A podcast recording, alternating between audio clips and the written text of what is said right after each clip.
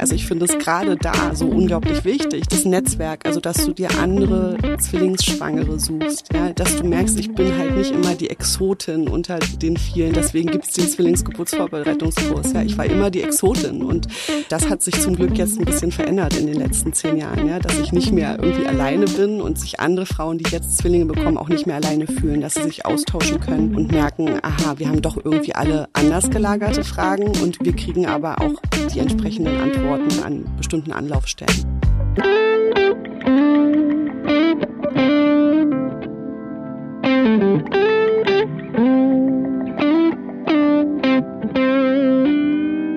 Hallo im Hebammsalon, der Podcast für deine Schwangerschaft und Babyzeit. Evidence-based und entertaining, Hebammen-Nähkästchen und Tacheles.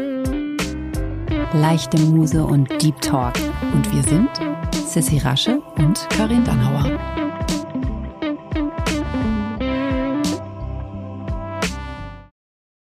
Ein großes Hallo heute im Hebammsalon. Hallo. Hier schön in unseren Lieblingsfarben, alles pastellig. Ich fühle mich wohl. Und unserem rosa Plüschstudio sitzen Ja. wir hier wieder. Ja, ähm, habt ihr vielleicht gesehen, Karin hat auch bald, hat ganz schöne neue Räumlichkeiten. Da werden wir bestimmt auch nochmal eine Folge aufnehmen. In, in, in dem Büro. Im Moment ist die Akustik noch nicht so gut, weil es noch nicht, also steht noch nicht so viel rum. Im Moment ist es noch sehr reduziert, sieht aus wie so ein Showroom von einem schicken Möbelladen. Aber es sieht super aus, Karin. Also wirklich toll. Ich freue mich sehr, äh, dich bald da mal zu, zu besuchen. Und vor allen Dingen liebe ich deinen neuen Sessel. Der ist wirklich mega schön. Ja. Die Farbe ist ganz besonders. Also die Farbe ist richtig, also ich glaube, das gibt's auch nicht so oft, die Farbe. Lila. Ja, mega. Nein, aber das ist, äh, Interior ist heute nicht unser Thema, obwohl wir das auch gerne machen. Interior-Beratung mit Karin und Sissi. Ich glaube, da sind wir gar nicht so schlecht. Also zu, zu ähm, ich kann auf jeden Fall euch ganz viel dazu erzählen, wie man äh, vier Kinder in eine äh, Fünf-Zimmer-Wohnung, äh, wie man das gut gestaltet, äh, dass man alle unterkriegt. Dazu Ja. kann ich jetzt schon ein bisschen was sagen. Das ist ja auch ein Riesenthema, ne? wenn man so als, äh, als ähm, Liebespaar in so eine Wohnung einzieht. Und man denkt, na, also spätestens wenn wir ein Kind kriegen, müssen wir hier raus und so, wenn man da so auf seinen vier Zimmern lebt, dass man auch äh, drei Kinder in vier Zimmern oder vier Kinder in vier Zimmern irgendwie, ne, mit irgendwelchen diversen Trockenbauwänden, Hochbett-Konstellationen äh, und so. Ja, ja, da sind wir mittlerweile. Ich habe ja nur zwei Kinder, aber äh, bei mir heißt sind auch nur, schon das ist einige Trennwände eingezogen. Naja, Ja, also, also ich glaube, Einbauschränke sind einfach der Shit. Einbauschränke integriert mit Betten und Hochebenen Ja, sind auch einfach mhm. eine super Investition und dazu kann ich viel erzählen. Aber das ist nicht das Thema heute. Ähm, wir sind heute mal wieder nicht alleine, was so schön ist. Wir haben ähm, eine ganz tolle Gästin, die stellt euch Karin gleich vor. Aber was ich noch sagen wollte, wir haben es jetzt endlich geschafft, dass wir heute diese Folge aufnehmen, die Ja, ihr euch, ja. glaube ich, schon so, so, so, so oft gewünscht habt. Und ähm, ja, manchmal muss man ein bisschen warten, aber heute, heute, heute ist es soweit. Heute ist es soweit. Heute kommt die heiß ersehnte Zwillingsfolge und wir haben eine wunderbare Gästin äh, eingeladen und freuen uns sehr, dass du da bist. Das Wer ist denn Inga, da? Das ist Inga. Ja, die versteckt Inga. sich hier. Inga Sarrazin, so heißt sie mit vollem Namen, ist Mutter unter anderem von zehnjährigen Zwillingen. Und ähm, mit dieser eigenen autobiografischen Geschichte hat sie ganz vieles auf die Beine gestellt. Sie hat das Portal Es sind zwei gegründet, es sind zwei.de. Da könnt ihr ganz viel, im Prinzip alles, was ihr wissen wollt, zu Zwillingen finden. Ähm, Inga macht auch Zwillingsgeburtsvorbereitungskurse zusammen mit unserer grandiosen Kollegin Jana Friedrich. Äh, Könnt ihr online angucken, könnt ihr aber auch live machen, wenn irgendwann Corona mal wieder vorbei ist. Und Inga ist auch noch AFS Stillberaterin und ähm, hat auch noch Maternita gegründet. Das ist so ein Beratungsorganisationsservice für schwangere Frauen in Berlin. Also viele Dinge, die du irgendwie in deinen in deinen Alltag unterkriegst ähm, mit deinen beiden zehnjährigen Mädchen. Herzlich willkommen, schön, dass du da bist. Ja. Hallo, liebe Inga. Wie schön, dass ich da sein darf. Ich freue mich über eure Einladung. Ja, wir haben gedacht, es gibt ja immer so Folgen, also ihr wünscht euch auch, auch ganz viele Specials-Folgen so. Und bei bestimmten Themen finde ich das ja wirklich immer toll, eine Gesprächspartnerin da zu haben, dass man einfach nochmal so spezielle Dinge ähm, einfach auch nochmal spezieller beleuchtet. Und da bist du auf jeden Fall eine Koryphäe. Und Ja, und es ist einfach schön, ne? Also ich meine, klar können wir aus unserer Hebammensicht, wie wir Frauen betreut haben, äh, das waren ja auch nicht wenige mit Zwillingsschwangerschaften, aber das nochmal auch als Mutter erlebt zu haben, wie das für dich war. Also ähm, auch diese, äh, als der Moment kam, dass es einfach zwei sind, ne, das kann man natürlich jetzt als das selber nicht erlebt haben. Und ich glaube, das wollen auch viele Hörerinnen einfach hören, wie, was hast du gemacht? Und dann ist ja noch dieser Job daraus geworden, dass Ja, du natürlich Wahnsinn. deine eigene Geschichte sozusagen auch jetzt beruflich umgesetzt hast. Und das ist natürlich nochmal umso besser. Und deshalb freuen wir uns, also freue ich mich auch ganz besonders, dass du heute hier bist. Und ähm, ja, ich habe ganz viele Fragen und ähm, Karin sicher auch. Und ähm, ja, also deshalb, ähm, wer auch Wir sind zwei gerade äh, erfahren hat, der ist hier heute genau richtig bei. Genau. Ich glaube, das ist auch so ein erster Moment, ne? Da ist man irgendwie Genau. beim Ultraschall und Ja. dann, also man hat vorher vielleicht auf einen Streifen gepinkelt zu Hause und sieht, oh, ich bin schwanger. Und dann kommt dieser äh, wahrscheinlich denkwürdige Satz dann in dem Richtig. Moment so, herzlichen Glückwunsch. Ich sehe da zwei Fruchthöhlen oder zwei Richtig. kleine Babys oder zwei kleine Herztönchen. Also war das auch bei dir, ne? Ja, genau. Es war genau so. Also wir hatten einen langen Kinderwunsch und es hat lange nicht geklappt. Und äh, ja, dann lag ich da und mein Mann hat sich immer Zwillinge gewünscht. Und in dem Moment, als der Arzt gesagt hat, es sind zwei, ist mein Mann leichenblass geworden und hat riesige Augen gemacht und ich konnte es ehrlich gesagt gar nicht fassen. Also ich konnte das, ich habe wirklich gebraucht, um das zu verarbeiten. Man hat ja so einen Plan, man möchte gerne äh, schwanger werden, man stellt sich das Leben mit einem Baby vor ne, und plötzlich hörst du, es sind zwei und da fängt sofort der Kopf an und das war bei mir auch so. Also natürlich eine unglaubliche Freude, aber es hat doch ein paar Tage gedauert, bis ich das verdaut hatte. Also mit der Freude kommt ja auch dann gleich sozusagen, also eine gewisse Form von Oha, sage ich jetzt mal Richtig. als Norddeutsche. Ähm, einem ist natürlich sofort klar, es ist eine nochmal andere Herausforderung, wenn es gleich zwei auf einmal sind und nicht zwei hintereinander oder sowas, wie man das vielleicht, ähm, so wie du sagst, so Lebenspläne, ne? Das ist ja immer so eine Sache mit dem Kinderkriegen. Hm, Eine ganz enge Freundin von mir, die ähm, hat die ersten ähm, zwei Kinder genauso in meinem Altersabstand und dann waren wir, hatten wir dem dritten beide eigentlich zeitgleich so ähnlich schwanger geworden und bei ihr war es dann auch so ähm, zwei. So, und die hat dann Nummer drei und vier äh, bekommen und die sind ähm, gestern gerade drei geworden. Sind halt genauso alt wie meine dreijährige Tochter. Das ist schon, schon cool. Aber ähm, ja, das ist auf jeden Fall, ähm, man braucht halt mehr Hände, ne? Die Genau. man nicht hat. Wir hangeln uns vielleicht so thematisch so ein bisschen sozusagen von diesem Moment, den wir eben schon kurz angesprochen haben, über so ein paar Schwangerschaftsthemen. Dann geht es ja aber ziemlich schnell los. Ich glaube, das ist auch, obwohl man weiß, dass das noch gar nicht dran ist, rein jetzt sozusagen von der, von der Timeline. Aber ich glaube, in dem Moment, wo man erfährt, es sind zwei Babys im Bauch, ist man ja sofort auch bei Themen so, keine Ahnung, ähm, Auto. Auto, Wohnung. Wohnung. aber auch so Dinge wie äh, Jung oder Mädchen oder gleichgeschlechtlich und wie macht man das dann und man hat dann irgendwelche Klischees von irgendwie äh, irgendwelchen Kinderbüchern aus der eigenen Kindheit, wo die alle mal gleich angezogen Hani und Nani mäßig da irgendwie so.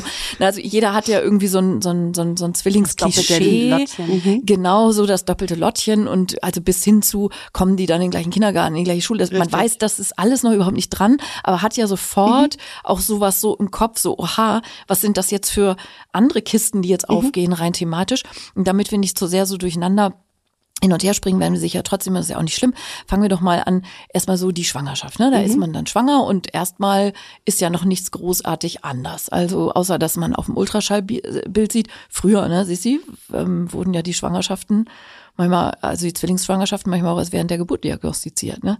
Also ganz früher. Also nicht als ich Hebamme war. Ich habe, ohne Witz, also eine kleine Anekdote an, an dieser äh, Stelle. Ich habe tatsächlich in meinem ersten Praktikum, da war ich gerade nach dem Abitur, eine Situation im Kreissaal erlebt, wo die Diagnose, es sind zwei, gefällt wurde im Kreissaal. Das erste Kind war nämlich schon da und es war sehr klein, überraschend klein für diesen Bauch.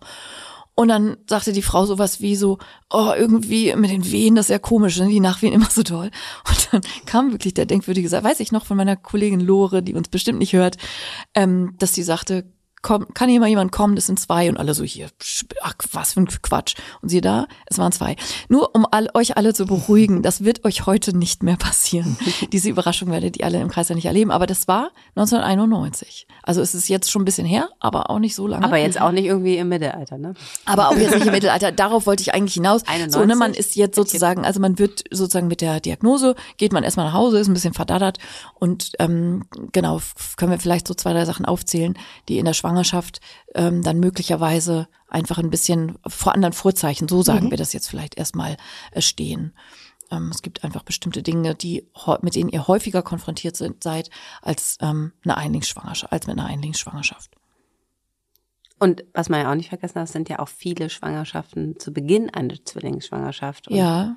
Das ist ja auch äh, mhm. sehr, sehr hoch und dann werden sie eine Einlingsschwangerschaft. Ne? Genau. Das ist jetzt nicht unser Thema heute, aber das ist, das ist ja, aber es ist auch, auch ein wichtiger Punkt. Ne? ne? Also dadurch, dass man heute ja auch so früh Ultraschall ähm, machen kann und so früh Dinge sieht, sind es dann ja so Situationen, wenn aus einer angelegten Zwillingsschwangerschaft doch am Ende nur ein ähm, gesundes Baby am Ende der Schwangerschaft ähm, aus euch rauskommt, ähm, dass manchmal eine zweite, ein zweites kleines winziges Baby sich schon sehr, sehr, sehr früh mhm. in den ersten allerwenigsten Wochen der Schwangerschaft verabschiedet, was man auch, also vor wenigen Jahren in der Weise gar nicht unbedingt auch mitbekommen hätte. Ne, auch das ähm, ist ein Thema. Genau. Und da man ja auch bei den ähm, Zwillingsschwangerschaften ein, eine höhere Quote hat an Fertilitätsbehandlung, so das kann man ja vielleicht mhm. auch nochmal so, ähm, ist es dann natürlich auch mit der frühen Diagnostik, ne, dass man sofort ja mh, hm, den ähm, Tag der Einnistung sozusagen weiß und dann ja auch taggenau die Ultraschallkontrollen dann irgendwie macht und so, dann ähm, sind diese Dinge dann einfach auch besser oder engmaschiger überhaupt gescreent. So, ne? So geht das ja häufig schon los. Das stimmt. Ja. ja. Wie war das, Inga, bei dir? Also du hast ähm, das, ihr wart beim Ultraschall und es waren zwei. Mhm.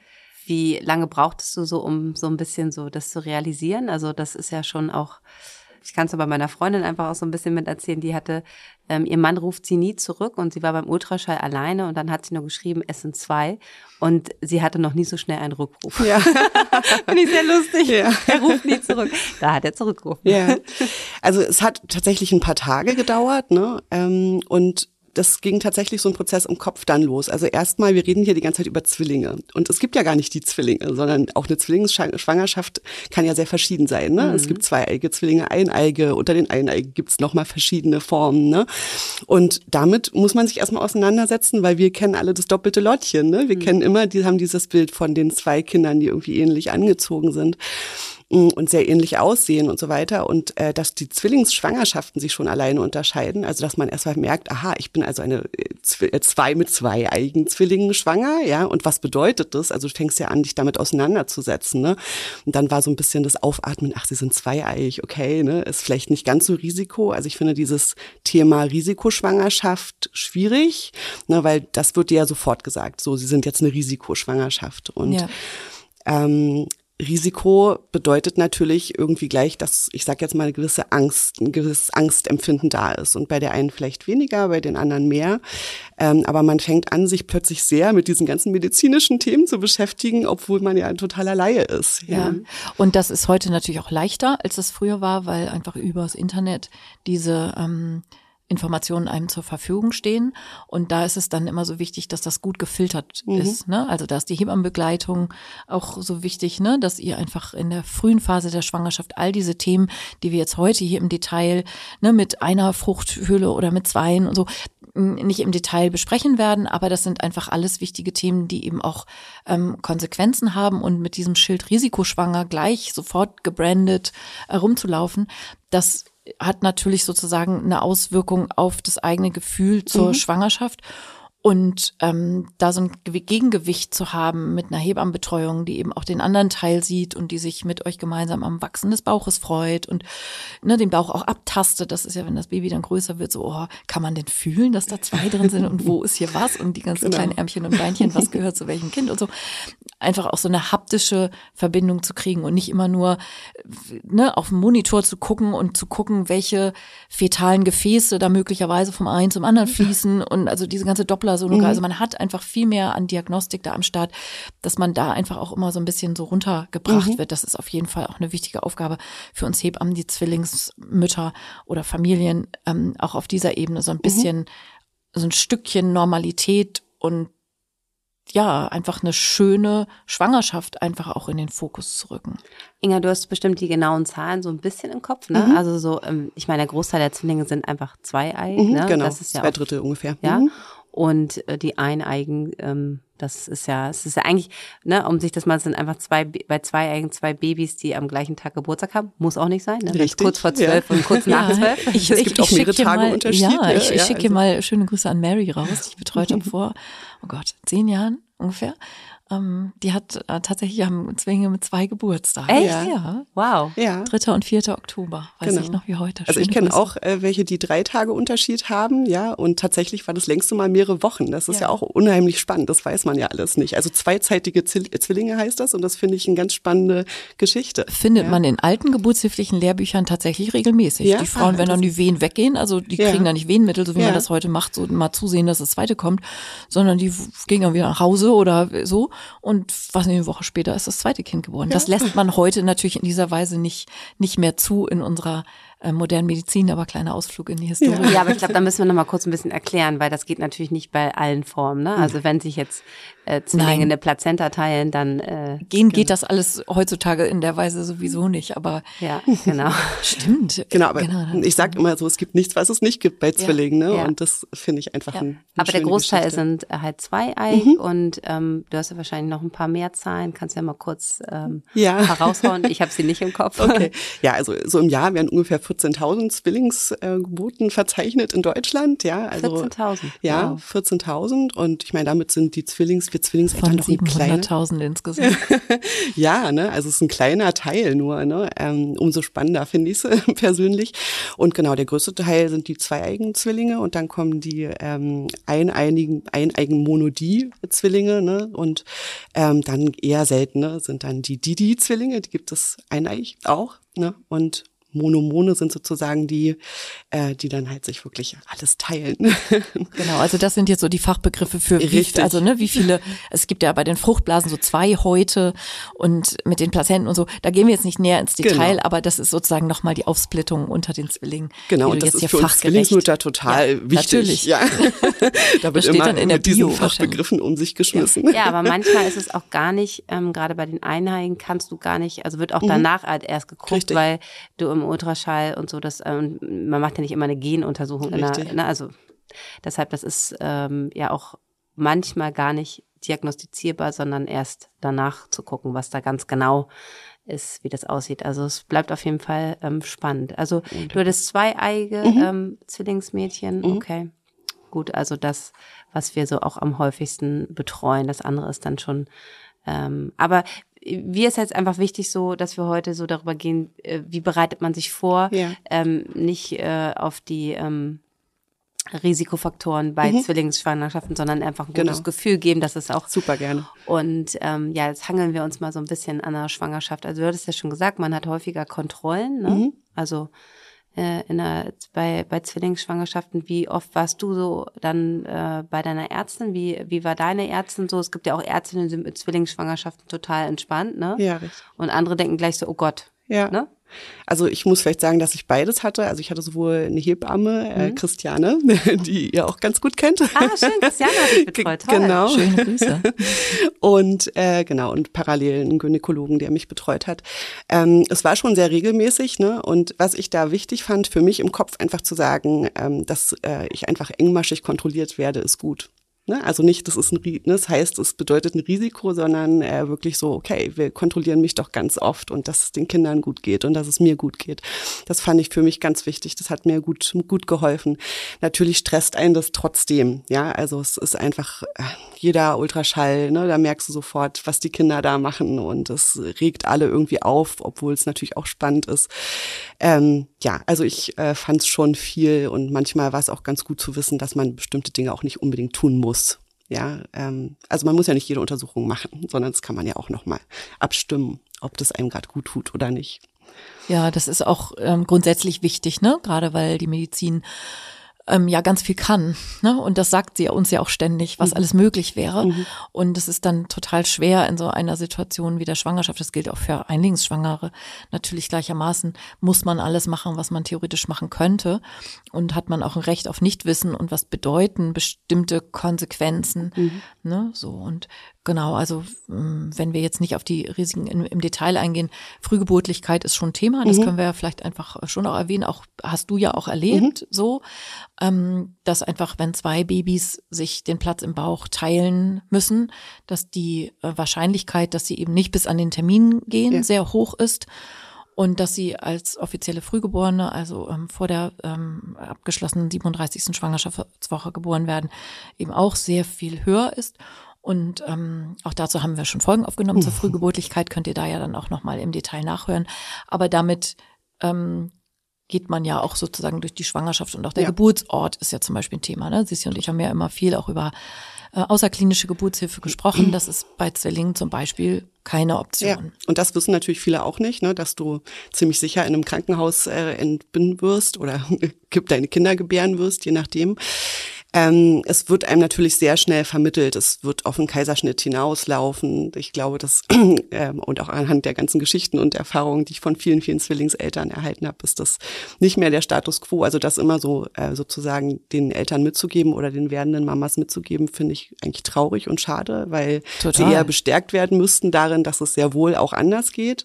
Ja, ähm, ja, Zwillinge kommen oft ähm, ein bisschen früher. Der Durchschnitt ist so 36. Woche.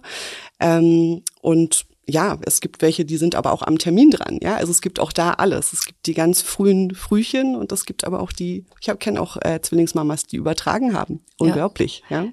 Ich auch. Äh, das lässt man heute ja dann immer gar nicht, also kenne ich, ne? Habe ich dann in der Akupunktur und dann staunen immer alle, so warst du, hast dich ja. bis, bis äh, tapfer an den Termin ran, mhm. rangehalten, so.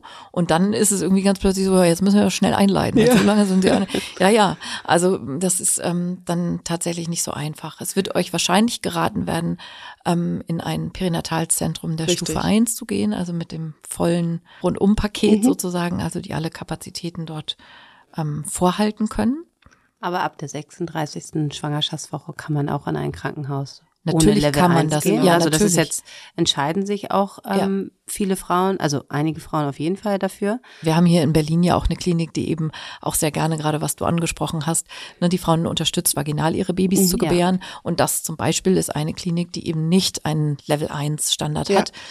Ähm, und das ist auch tatsächlich genau der wichtige Punkt. Ne? Ihr werdet konfrontiert damit sollte man machen und gleich mhm. so ein Sicherheitsding, was ja auch ein wichtiges Bedürfnis ist in der Schwangerschaft. Mhm. Und sich da dann eben möglicherweise so ein bisschen neben dem Mainstream zu entscheiden, ist immer schwierig und bei einer Zwillingsschwangerschaft mhm. wahrscheinlich nochmal eine größere Herausforderung, weil alle erstmal die Hände über dem Kopf zusammenschlagen. Ja. Also man muss sich halt wirklich, finde ich, gut informieren und ähm, es stehen halt alle Möglichkeiten offen. Ne? Und ich glaube, das zu kommunizieren, also auch durch Fachpersonal, das mhm. ist eigentlich so wichtig. Und das fehlt leider so oft. Ne? Bei Zwillingen gibt es sehr viele Geschichten, die immer erzählt wurden. Ne? Also sei es der Kaiserschnitt, der auf jeden Fall sein muss, sei es das Stillen ja, von Zwillingen. Ach, das geht doch nicht, tu dir den Stress doch nicht an. Also es gibt so viele Punkte, die da immer wieder auch von Fachpersonal irgendwie impliziert werden, die natürlich die Mütter verunsichern. Das ging mir nicht anders und äh, die vielen Zwillingseltern, mit denen ich spreche, auch nicht. Und sozusagen da irgendwie zu sagen, okay, ich bleib einfach offen für alles, mir stehen alle Wege offen. Ne? Ich äh, vertraue da auch in mich und ich spüre in mich rein und äh, es kann eine natürliche Geburt werden, eine spontane Geburt werden, ähm, es kann aber auch ein Kaiserschnitt werden. Das muss man einfach schauen, je nachdem, wie sich die Schwangerschaft entwickelt. Aber wem sage ich das? Das wisst ihr am besten. Das kann man ja auch auch nicht in der 20. Schwangerschaftswoche entscheiden. Richtig. Und ähm, meine Erfahrung die letzten Jahre mit Zwillingsschwangerschaft waren immer sehr, sehr positiv. Also ich habe ähm, einige Zwillinge in den letzten Jahren betreut und ähm, da war auf jeden Fall die Anzahl der ähm, vaginalen Geburten höher, als der, dass wir einen Kaiserschnitt gemacht haben. Ähm, es ist aber auch so, dass gerade wenn es jetzt zweit- oder dritte Kinder sind, dass die Frauen auch gerne einfach auch gerne auf jeden Fall eine Spontangeburt anstreben, ne? wenn sie schon mhm. einmal eine ähm, vaginale Geburt hatten. Aber auch ähm, erste und zweite Kinder ähm, durfte ich vaginal begleiten und ich finde auch, dass das Personal viel offener dafür ist ähm, und dass ja. man, wenn man das Gefühl hat, ich glaube, es ist sehr, sehr wichtig, wie du sagst, dass man auf jeden Fall sich eine zweite Meinung auch mhm. an, also dass man sich ruhig zwei Häuser angucken sollte, wie da auch die Gespräche der, ähm, weil auf jeden Fall ist es ja eine Zusammenarbeit von Hebammen und Ärzten bei einer Zwillingsgeburt und äh, da ähm, macht es, ist es auf jeden Fall vom, vom Vorteil einfach auch zu gucken, wie ist die Klinik generell auf mhm. sowas ähm, eingestimmt auf Zwillingsgeburten. Mhm. Und dann es ist wie du sagst, ganz wichtig, ähm, dass ihr sozusagen offen seid, weil Zwillinge legen sich natürlich auch nochmal in den letzten Wochen einfach unterschiedlich, wie sie sich quer da ein und kreuz und quer. kreuz und quer. Und das ist natürlich ein ganz wichtiger Punkt. Wie liegen, äh, gerade wie liegt der erste Zwilling, also der vorne ist der, der Führende. Der ja. Führende. ähm, und wenn, äh, wenn der natürlich in einer ähm, guten Position ist, ähm, dann ist das natürlich vom Vorteil für die Geburt. Und wenn beide da halt sich irgendwie so eingekuschelt haben, dass es einfach ähm, schwierig, beide in Querlage gibt's ja auch und der eine, der erste im Becken an Endlage, Ne, da muss man einfach gucken. Und da ist es, glaube ich, aber immer ganz, ganz wichtig, dass die Frauen haben schon einfach auch mal da eine gute Intuition und ein mhm. gutes Gefühl, das traue ich mir zu mhm. oder das traue ich mir einfach nicht zu. Mhm. Und dann ist es natürlich der andere Weg einer ähm, Bauch, einer gut begleiteten Bauchgeburt auch gut. Ne? Genau. Also ich genau. glaube, das ist ganz, äh, ganz wichtig. Ihr müsst nicht in der 15., 20., 25. Woche diese Entscheidung treffen, sondern das ist wirklich, ihr braucht Personal ähm, mit darum, die diesen Weg einfach begleiten und dann ähm, ja, manchmal kommt ja auch die Wehen und dann legen sie sich doch irgendwie gut hin und dann kommen ja. sie ganz schnell. Ich finde das auch wichtig im Vorwege, wenn man jetzt primär erstmal mit dem Wunsch ähm, schwanger geht, die Babys vaginal zu gebären. Ähm, man merkt ja oft an der ersten Reaktion schon, wenn man sich jetzt irgendwie eine Klinik ausgesucht hat, sind ja nicht alle hier in Berlin von unseren Zuhörerinnen, sondern vielleicht gibt es überhaupt nur ein oder zwei Krankenhäuser, die überhaupt so in Frage kommen, je nach Region. Ähm, und wenn man dann den Wunsch formuliert, so, ne, wir haben zwei Babys im Bauch und wir würden am liebsten vaginal, dann merkt man schon an der ersten Reaktion, ob das ein guter Ort einfach auch ist, um diesen Wunsch gemeinsam zu verwirklichen. Also auf welchen Boden das fällt. Ne? Und die gleich sagen, oh, oha, so, dann ne, gleich so eine Skepsis, dann ist das, also ohne jetzt viel mehr zu wissen als das, was ich jetzt so skizziert habe, ähm, oder ob man dann eben miteinander sagt, okay, das können wir uns anschauen und wenn Sie das gerne möchten und wenn die Schwangerschaft im weiteren Verlauf mh, das ne, nichts dagegen spricht, dann können wir das gerne machen. Oder auch eure Hebamme ist da immer eine gute Beraterin, weil die kennt ja ihre Pappenheimer sozusagen. Also ich weiß hier in Berlin ganz genau, wo ich Leute sozusagen, ne, wo ich sagen würde, du möchtest vaginal gebären, sieht doch alles erstmal gut aus dann würde ich eher dahin gehen oder eher da und da nicht so. Ne? Also sprich, eure Hebamme hat natürlich auch ihre jahrelange Erfahrung mm, und weiß sozusagen, wie sozusagen so die Policy ähm, in den Kliniken ist und wie liberal, nenne ich das jetzt mal, äh, die damit eben auch umgehen und da dem auch offen gegenüberstehen. Ne? Es gibt einfach immer noch Oberärzte, die sagen, boah, da machen wir aber lieber einen Kaiserschnitt. Ja. Äh, und das so ein bisschen im Vorwege herauszufinden, ähm, das ist auch immer eine ganz gute Idee. Aber es bedarf natürlich ein bisschen Mut ne? und, Total. und, und Vertrauen. Und das ist natürlich das, wenn es jetzt deine ersten Kinder sind, ja, das geht ja uns allen so, Klar, ob Zwillinge oder nicht, dann ja. weißt du es alles nicht. Und dann steht halt jemand, ich sag jetzt mal im Arztkittel vor dir und sagt dir, so wird's laufen. Ne? Und da sozusagen auch das Vertrauen aufzubauen, dass äh, wir das können, ja, und, und dass wir sehr guten Gefühl für unsere Kinder äh, haben und, und wie es denen geht, ne? Und äh, wie die sich verhalten und was ich mir vielleicht auch zutraue, das muss man glaube ich, tatsächlich einfach, ja, lernen, ja, und sich zutrauen einfach und dann sich das Team rum, drumherum bauen. Und das ist genau das, was ich meine. Wenn es schon an dem Punkt ist, dass man vor diesem Oberarzt, dieser Oberärztin steht, dann ist die innere Haltung der oder desjenigen, ja, die weiß man ja im Zweifel nicht. Richtig. Und deshalb ist die Vorauswahl ja schon so wichtig, weil wenn ich weiß, es ist eine Klinik, die eigentlich sagt, ähm, vaginale Zwillingsgeburten, bei Beckenendlagen im Übrigen ist das sehr ähnlich, ähm, also bei Einlingsbeckenentlagen, ähm, okay, gucken wir uns an, ähm, ist das was ganz anderes, als wenn von vornherein mit Skepsis reagiert mhm. wird. Weil auch die Kliniken, die grundsätzlich ähm, da offen sind, die brechen ja nichts nix übers Knie. Ja. Die würden ja nicht sagen, oh, bei uns kriegen sie auf jeden Fall vaginal ihr Kind und wir machen das. Ja. So, sondern auch da gibt es ja Gründe, dass man sagt, oh, jetzt haben wir uns das alles genau angeguckt, haben Ultraschall gemacht, haben die Schwangerschaft so ein bisschen begleitet und in Ihrem Fall würden wir tatsächlich sagen, es ist wahrscheinlich mhm. nicht so eine gute Idee. Dann kommt das ja ganz anders bei einem an, wenn man weiß, als wenn man weiß, dieses Krankenhaus macht sowieso bei 90 Prozent aller Zwillinge einen Kaiserschnitt, dann kann man viel schwieriger für sich herausfinden, bin ich jetzt sozusagen ähm, eine von denen, wo es wirklich eine Indikation mhm. gegeben hätte? Oder hätte ich in einem liberaleren Krankenhaus überhaupt die Chance bekommen, das erstmal so offen, ergebnisoffen natürlich auch ähm, im Vorwege zu betrachten? Das mhm. ist also in der Auswahl der Klinik, ähm, in der engen Beratung eurer, eures ähm, Betreuungsnetzwerkes ähm, immer total wichtig. Inga, ich habe eine Frage. Ähm, mhm. Du hast vor zehn Jahren ähm, warst mhm. du schwanger mit deinen Zwillingen. Ähm, wie würdest du sozusagen, wenn du jetzt damals warst du ja auch das, es waren deine ersten Kinder, mhm. ne? Und du hast jetzt diese Du machst diese wunderbare Arbeit, indem du den Geburtsvorbereitung für Zwillinge machst, indem du Maternica, Maternita gegründet hast und wir sind zwei. Ähm, was hättest du dir damals gewünscht und was rätst du Frauen jetzt, ähm, die du jetzt vielleicht auch in der 13. Woche, schon 14. Woche kennenlernst?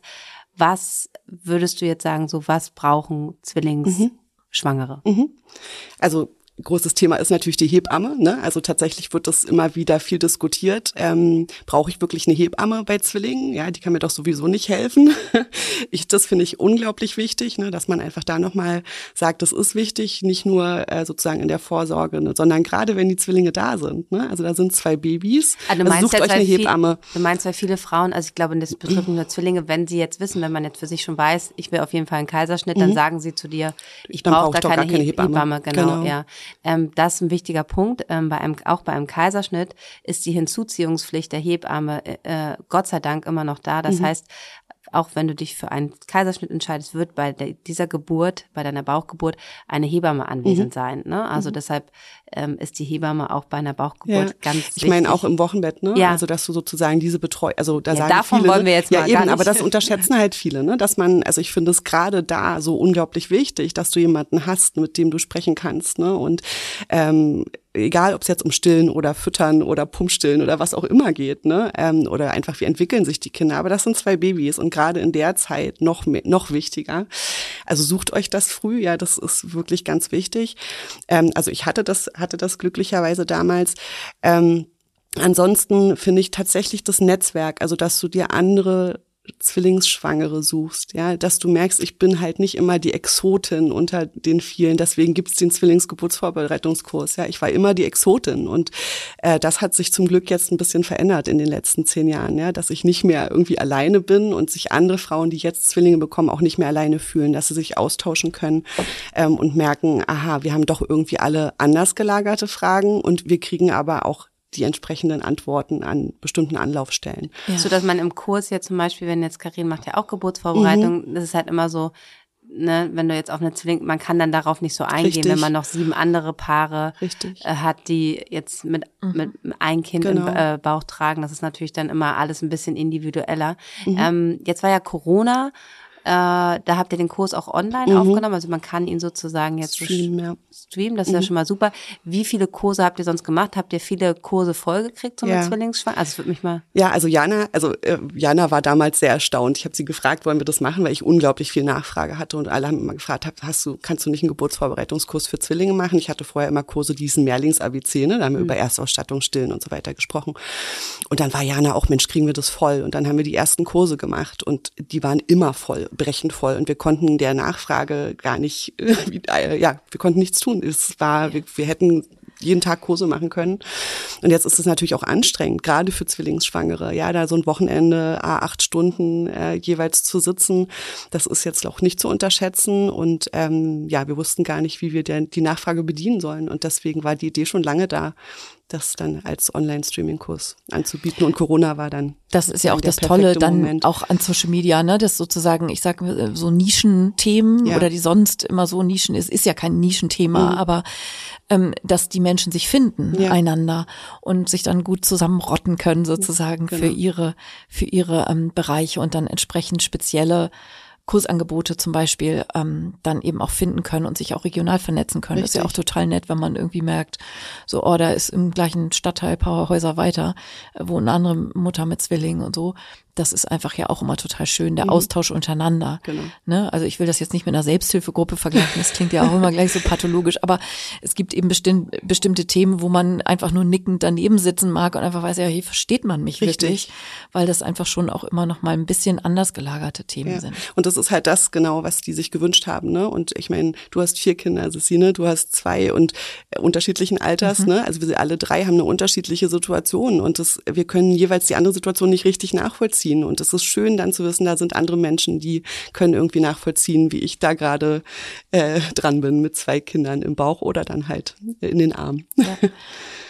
Und um Sissys Frage nochmal aufzugreifen, die ich so schön mhm. fand, eben, was hättest du dir gewünscht? Mhm. Also gibt es unabhängig von, ähm, also ne, der guten Betreuung mhm. und so, so, so vielleicht so unterschätzte Alltags Kniffe oder Oder, oder, oder so. Dinge, die jetzt, ähm, die es jetzt zu kaufen gibt, die es früher, also vor zehn Jahren noch nicht gab, was du Ja. jeder Zwillingsmama auf jeden Fall empfehlen würdest. Vielleicht können wir ja dann gleich anzuschaffen. Da kommen wir schon übergehen zu diesem, genau, ne? Zur Also Erstausstattung. was so Erstausstattung sozusagen, die Ja. Ich habe noch vorher eine Frage, Na aber klar. ähm, ähm, nee, also ähm, wenn du deine beantwortest, was du jetzt denkst, was du, ich bin gespannt. Genau. Ähm, tatsächlich das erste, was ich mir was sich geändert hat und was ich mir damals gewünscht hätte, ist sozusagen positive Erfahrungsberichte zu haben. Ja, jetzt unabhängig von Erstausstattung. Es, alle Bücher, alle Zeitungen, alle Artikel, alle Interviews waren immer Bam, bam, bam, bam, bam. Das wird auf dich zukommen. Ne? du Problem, schaffst es Problem, nicht. Problem, Problem, Problem. Problem. Ne? Ähm, und einfach da sozusagen einfach auch die anderen Seiten zu zeigen. Das ähm, finde ich schön, dass sich das so entwickelt und das Dass ist man auch Zwillinge das, stillen kann. dass du sie voll, stillen kannst, voll, dass du sie zwei Jahre stillen kannst, wenn du es möchtest. Ja, ähm, du kannst sie, und dass es auch völlig in Ordnung ist, sie per Flasche zu füttern. Ja, also das ist in Ordnung und das ist nicht ein Vor- oder ein Nachteil. Ähm, und dass jeder ihren Weg findet, jede Familie. Ne? Wir wachsen an unseren Aufgaben und das auch mit zwei Babys oder drei. Es gibt's ja nun auch. Ne? Und dass das einfach viel positiver ins positivere Licht ähm, gerückt wird, das ähm, finde ich schön, dass sich das so entwickelt. Und da ist SN2 ein ganz großes Herzensthema, weil wir genau das machen. Wir zeigen halt alle Wege auf. Und dann können die Eltern das lesen oder auch die werdenden Eltern das lesen und dann ähm, haben sie hoffentlich eine Idee, dass viel möglich ist. Ähm, was Natürlich gibt es jetzt viel mehr Sachen, ja. Es gibt viel mehr Zwillingskinderwagen als früher. Es gibt äh, Zwillingsstillkissen, es gibt Zwillingstragen, es gibt diverse Sachen. Würde ich die immer empfehlen? Jein. Können wir vielleicht im Detail noch besprechen. Ähm, also es ist natürlich, äh, wird der Markt auch so ein bisschen entdeckt, ne? Und nicht alles ist praktisch. Ähm, aber Zum Beispiel gibt es jetzt mittlerweile so Babytragetaschen, ne, das Mali-Bag oder so, die du dir über die Tasche, äh, über die Schulter hängen kannst, ne, und dann kannst du halt zwei Babys relativ schnell die Treppen runter hoch und äh, hoch und runter transportieren. Das gab's nicht, als ich Zwillingsmama war. Ich bin dann immer nur mit dem riesen Zwillingswagen durch die Gegend gelaufen. Ja, und all diese Tipps findet ihr natürlich auch ähm, auf den vielen Listen auf sn2.de. Äh, verlinken wir euch äh, natürlich alles in den Show Notes. Und jetzt unterbrechen wir unseren Hebammensalon kurz für ein bisschen Werbung. Werbung. Werbung. Werbung. Und wir haben heute wieder einen tollen Werbepartner, nämlich Veleda. Genau, und Velida hat ja ähm, super viele Produkte, die wir Hebammen auch grundsätzlich im Prinzip durch die Bank alle lieben und schätzen. Und Velida hat Und vor allen Dingen kennen und so lange schon uns begleiten. Genau, also so, Veleda ist sozusagen total gesetzt und eine Bank und einfach in jeder Hebammentasche zu finden. Und deshalb sind wir total dankbar, dass Veleda ähm, auch heute im Hebammensalon ist. Und es gibt ja viele tolle Öle für die Schwangerschaft, die ihr ähm, benutzen könnt und auch ein Schwangerschaftsöl. Und ähm, diese Öle sind natürlich nicht nur für euch gut, sondern einfach auch gut Für den Kontakt zum Baby, ne? Also in dieser ganzen ähm, Welt, wo man viel so über den Kopf macht und den ganzen Tag irgendwelche Podcasts hört äh, und Bücher liest, ähm, ist es einfach auch schön, diesen ganz haptischen Weg in der Kontaktaufnahme zum Baby zu suchen und unabhängig davon, ob man jetzt trotzdem Streifen kriegt oder nicht, ähm, einfach den Bauch zu streicheln, das Baby zu streicheln, in Kontakt zu sein. Und dafür ist eine Bauchmassage mit einem Öl auch in der Schwangerschaft schön. Genau, und ähm, da könnt ihr auf jeden Fall mal die schönen Produkte von Veleda ausprobieren. Und weiter geht's mit dem Hebammensalon. Dann die nächste Frage, die ich hätte jetzt noch, ich, ich stelle dir die Frage, ähm, ist, es hat sich jetzt, also ich finde schon, dass ich, ne, ich habe auch vor zehn, also vor elf Jahren äh, mein, er- mein erstes Kind bekommen und es hat sich ja jetzt nochmal ein B, also ich habe jetzt ja alle Phasen so, aus, also alle die letzten zehn Jahre so ein bisschen mitgenommen, was sich so verändert hat. Ähm, das Thema zum Beispiel Unterstützung war damals, also das, also das Dorf war noch nicht so ein großes Thema. Ähm, vielleicht weil es auch einfach, weil man da noch nicht so digital war. Ich weiß gar nicht mehr, wann ich mit Instagram angefangen habe. Aber so, also dieses Erzählen, was es überhaupt so gibt, das war, und das ist ja sozusagen, wir, wir erzählen hier ja schon immer, dass das Dorf so wichtig ist bei einer, bei, wenn man ein Baby bekommt. Ähm, dann natürlich ist es umso wichtiger, wenn auf einmal zwei sind, weil du hast ja weiterhin nur zwei Hände und gefühlt braucht man ja immer doch eine Hand mehr, dass das Dorf da so wichtig ist. Und eine Zwillingsschwangerschaft ist ja oft auch einfach anstrengender nochmal, ne? Also ihr habt zwei Babys im Bauch, ähm, der Bauch ist vielleicht etwas größer ähm, und man hat öfter mehr Beschwerden, Rückenbeschwerden. Das heißt, äh, wie war das? Wie war das? Du warst ähm, berufstätig, bist du eher ins Beschäftigungsverbot gegangen? Also so eine Sachen. Und Ja. wie siehst du das, weil du ja auch gerade in diesen ganzen Büro, äh, diese ganze Bürokrat Bürokratie ja auch so mit deinen Frauen, die du betreust, machst, ähm, äh, da gibt es natürlich auch, es gibt Hilfen und Ja. die kann man auch ähm, sozusagen werden auch bezahlt. Ne? Also wir wollen jetzt, da gibt, wir haben auch ein ganz tolles Handout, was wir uns, was wir euch in die Shownotes packen, also auf unsere Website eher, wo wir diese ganze Übersicht auch mal geschaffen hat. Die findet ihr auch bei Inga. Aber ganz kurz darauf eingehen finde ich schon nochmal wichtig, bevor wir dann ins Wochenbett eher, äh, eher gehen. ähm, aber dass man sozusagen, ne, also wie hast du gearbeitet? Mhm. Also ähm, bei mir persönlich war es jetzt ganz anders sozusagen, weil ich in der, ab der 19. Woche schon im Krankenhaus lag bis zur 28., als meine Kinder also geboren wurden. Ist, es heißt, Frühgeburts, also richtig, genau. Ne? Hattest du Wehen oder hattest du Genau, also der, der Gebärmutterhals hatte sich innerhalb von drei Wochen auf 1,3 Zentimeter verkürzt und daraufhin äh, bin ich sozusagen ins Krankenhaus äh, gekommen. Das heißt, ähm, ich lag dann ja da bis zur Geburt, also war dann natürlich in einer Art Beschäftigungsverbot, ne? aber das ist jetzt, wie gesagt, nicht der, nicht der Standard. Das heißt aber, ich lag die ganze Zeit im Krankenhaus und es gab halt eben niemanden, der mir gesagt hat, was ist Mutterschutz, was ist Mutterschaftsgeld, Elternzeit, Planung Genau. und so weiter, ne? welche Hilfen kannst du bekommen. Ähm, daraus hat sich ja am Ende tatsächlich dieser Service, als die Kinder dann größer waren, äh, entwickelt, dass sie gesagt haben, Mensch, ne, das muss doch abgeholt werden. Es kann ja gar nicht sein, dass die Frauen oder Familien da nicht abgeholt werden. Also ich meine, ich saß dann da irgendwann mit zwei Babys im Arm und musste Elterngeldanträge schreiben, die viel zu spät waren. ja, so. Deswegen, also Unterstützung und Hilfe finde ich ein unglaublich wichtiges Thema, ähm, worüber sich äh, ihr euch Gedanken machen sollt, wenn ihr schwanger seid, ähm, mit Zwillingen noch mal mehr. Ne? Also sehr früh in der Schwangerschaft schon zu, schon zu überlegen, wie lange gehe ich in der Elternzeit, wer kann mir helfen im Wochenbett, kann ich eine Mütterpflegerin hinzuziehen, brauche ich eine Haushaltshilfe, ähm, habe ich irgendwie eine ehrenamtliche Institution um mich herum, Welcome oder andere, ne, die mich mir helfen können und auch tatsächlich sich vielleicht eher wenig, weniger die Erstausstattung wünschen zur Geburt. Ne? Man braucht nicht das hundertste Lätzchen und den tausendsten Schrampler. Ihr merkt, Inga erzählt das Gleiche wie wir immer, ne? Also die Hände sind äh, Gold wert. Muss wohl Ne? was dran sein. Ja, genau, ne? sondern Unterstützung und Hilfe, ne? das übliche Vorkochen, ne? einfach jemand, der mal mit den Babys spazieren geht und du kannst mal eine Stunde schlafen, ähm, äh, ja, der Essenslieferservice, was auch immer, ja, also dass man einfach guckt, wie sind wir in der Zeit gut abgedeckt und das ist einfach mit zwei Babys natürlich eine doppelte Herausforderung, ist ganz klar. Also sich darüber in der Schwangerschaft Gedanken zu machen und alles zu nutzen. Also es ist leider nicht so, dass Mütterpflegerin, Haushaltshilferin ähm, automatisch, ja, und vor allen Dingen automatisch bezahlt werden, auch bei Zwillingen nicht, ne, ähm, sondern ja, es ist eigentlich leider das gleiche Prozedere wie bei einer Einlingsschwangerschaft, auch so ein Begriff Einling benutzen nur wir Zwillingseltern. Genau. Und wir Hebammen. ähm, ne, aber äh, ja, das äh, einfach da auch hinterher sein, ob ihr da jemanden findet und das bezuschusst wird durch die Krankenkasse. Aber es ist, wie wir auch so oft sagen, ne, es mit dem zweiten Weg wird's dann meistens dann doch bezahlt. Ne? Es ist ja wie alles wird immer erstmal alles abgele äh, Ja. abgelehnt und dann ähm, hat man, ne, man muss halt hinterher sein. Und deshalb ist es einfach toll, so einen Service auch zu haben, weil du weißt natürlich schon die Hacks, Ja. wo man, wo man dann nochmal drehen kann, was auf dem Attest draufstehen muss, ähm, wie Frauen einfach unterstützt werden. Und es ist ja nicht so, dass hier keiner Unterstützung braucht und dass man sich jetzt irgendwie was erschleichen will, Ja. äh, sondern einfach, man braucht halt Hilfe einfach. Ja. Und ähm, da ist es ganz wichtig, dass ihr euch, euch um diese Dinge ähm, frühzeitig halt kümmert, weil halt einfach auch, wie es bei dir der Fall war, ne? Du warst ab der 19. 19. Woche Mhm. im Krankenhaus und dann ist natürlich, dann kann man sich nicht mehr so um so viel kümmern. Ja, und holt da auf jeden Fall auch eure PartnerInnen mit ins Boot, ne? Also das ähm, als Frau ist man vielleicht irgendwie immer näher da dran und man kümmert sich und so, aber unsere Mental Load Folge oder so, ne? Also das ist ja einfach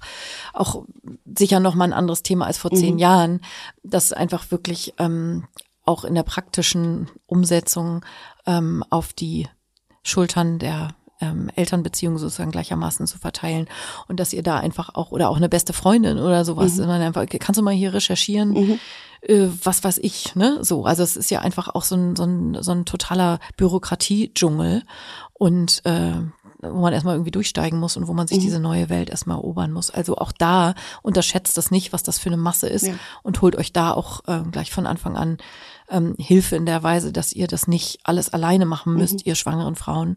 Ähm, so, und auch genau. Mütter, ne? Also ich meine, letztendlich ist es so, dass wir oft dann denken, ach, wenn ich das jetzt auslagere, ne, bin ich irgendwie nicht gut genug, ne? Die anderen schaffen das doch auch. Ja. Also streich das aus dem Kopf raus, ja. Ja. das ist völlig in Ordnung. Ja, bloß alles holen und nehmen, Immer was wieder. geht. Genau, unterschätzt es nicht, bittet um Hilfe. Das ist, genau. muss man Ist auch echt hart lernen. Ja. So, also, dass man echt sagt, so, also man kriegt es ja häufig angeboten, so kann ich dir irgendwie helfen. Und Mhm. sagt man, oh, nö, nö, geht schon. Äh, so. Und das sagt man ja selbst, wenn einem das Bein abfällt. ähm, so, und das sagt man in einer schweren Überlastungs-Burnout-Situation. So, man kommt irgendwie klar, weil es dann ja schon wieder Mental Load ist zu überlegen, was könnte diejenige Person mir denn abnehmen, was ich jetzt auch gut irgendwie delegieren kann und so. Und wenn man eins lernen sollte als Mutter, was einem das Leben irgendwie echt überall immer wieder den Arsch rettet, dann ist es das, Hilfe annehmen und zu gucken, wo kann ich mir Hilfe ähm, holen. Ja, voll wichtig. So, jetzt sind wir bei der Schwangerschaft. Ich glaube aber, dass, ähm, was man noch mal, das was auch, was auch, wenn man ein Baby im Bauch hat, aber so ein gutes Stillkissen, wo man sich gut lagern kann, ist, glaube ich, da auch nochmal, ne, weil der Bauch einfach bei vielen einfach dann doch ähm, etwas größer, dass man da, dass man gut liegt und ähm, gut entschlafen, das ist, glaube ich, ganz, ganz wichtig. Ich habe das jetzt auch bei der letzten nochmal gemerkt, äh, was es für einen Unterschied macht. Und ähm, sowas wie, ähm, dass man halt auch guckt, osteopathisch begleitet wird, ne, vielleicht einen guten Physiotherapeuten hat, ne, weil die Statik sich nochmal extremer verändert. Also solche so Kompressionsstrümpfe, alles, was wir euch so, ist hier nochmal wirklich einfach nochmal ein bisschen bisschen ausschlaggebender, weil einfach der Körper noch mal mal zwei oder vielleicht manchmal auch mal drei arbeitet und das ist, glaube ich, ähm, wichtig. Ähm, hast du ein, ähm, ich will immer jetzt hier Hacks haben, äh, äh, was was empfiehlt ihr, was empfehlen Jana und du im Kurs, was man unbedingt in der Klinik, wenn man in die Klinik kommt mit Zwillingen, was solltet ihr dabei haben? Also anders, ne? Also die Kliniktasche haben wir hier schon gepackt, aber gibt es irgendein ein, eine Sache, die du sagst, die braucht man auf jeden Fall bei Zwillingen, die sollte man vorher machen oder die sollte man mitnehmen? Ich glaube tatsächlich eigentlich nicht. Ja, Nee? eigentlich äh, Gut, tatsächlich, ja, genau. Eigentlich kann man die Dinge mitnehmen, die man auch sonst mitnehmen würde. Tatsächlich ähm, eher, wenn es ums Stillen geht oder den Stillwunsch geht, ne, dass man ja, noch mal vorher abcheckt im Gespräch. Habt ihr denn Stillkissen da auch für Zwillinge? Wie können wir das machen? Die Betten sind sehr klein, ja, mit zwei Babys da zu liegen und zu stillen. Also macht's euch bequem, dann nehmt halt euer riesen Stillkissen mit, ja, wenn die nichts vorrätig haben, um die Chance zu haben, da zu stillen und dieses Thema auch tatsächlich noch mal zu besprechen, ne? Ähm, Und, den auch Wunsch. vor, Vormilch, also Kolostrum ausstreichen vorher, ne? Das be besprecht ihr bestimmt auch im Mhm. Genau. Kurs, ne? Was bei Zwillingen nochmal, wenn sie, du hast gesagt vorhin, im Schnitt um die 36. Mhm. Woche, 36. Woche sind noch Frühchen und ähm, die müssen natürlich nochmal, die kriegen Blutzuckerkontrollen oft, Ja. dass man da halt vielleicht ähm, auf jeden Fall nochmal ganz anders in die Stillvorbereitung geht. Genau. Ne? Ich glaube, das ist wichtiger als eine Kliniktasche, sondern die Stillvorbereitung, Richtig. Frauen aufklärt. Ja. Ähm, bist du auch so Fan von diesem großen Tablett für, äh, für, Nee. für nee, bist du nicht? Was, was ist dein Lieblingsstillkissen? Sissy macht hier, Ja. ich mache hier, hier mal den Audiokommentar. Genau. Also ich kann ja Sissy macht eine typische Handbewegung. Stilltablett heißt sozusagen ein Tablett für eure Babys, die dann an euren Ja. Busen wie an einem Genau. Tablett heran. Also äh, tatsächlich habe ich da eine sehr differenzierte Meinung. Also es gibt, wie gesagt, äh, Zwillingsstillkissen, ja, und es gibt, also das Tablett ist das My Breast Friend, ja, was man sich sozusagen umschnallt, was so formstabil ist. Und es gibt äh, natürlich auch ganz normal diese Bananenformkissen und so weiter. Ich bin tatsächlich ein großer Freund äh, davon, viele Kissen und viele Decken zu haben, ja, also sozusagen sich die große Stillwiese zu bauen, ja, in der ich stille. Und das finde ich für die Vorbereitung total wichtig. Und das sage ich auch immer, geht doch durch eure Wohnung, guckt mal, wo sind meine Stillorte. Ja, und dann setzt euch doch da mal hin und habt doch mal die gemütliche Fernsehposition, anderthalb Stunden, da muss ein Glas Wasser hinstehen, da müssen zwei Babys neben mir liegen, die dürfen nicht runterkullern. Ne, also brauche ich wirklich ein Stillkissen? Nein, ich glaube, du brauchst eigentlich viele Kissen. Man kann ein Stillkissen dazu nehmen, aber man muss es nicht. Das erinnere ich auch noch von meiner lieben Mary. Die hatte ein ganz tiefes Sofa. Mhm. Das war so. Und da hat die echt drauf gelebt, wochenlang. die war genau. irgendwie morgens aus dem Bett und da war sie sozusagen wie festgetackert Ja. und hatte genau wie du sagst, alles griffbereit. So der Mann hat bevor, also es war auch sofort das erste, was ich gesagt habe, bevor du das Haus verlässt, also nachdem das Wochenbett Ja. dann vorbei war, du schmierst für zwei Mahlzeiten Stullen und Obstteller und so.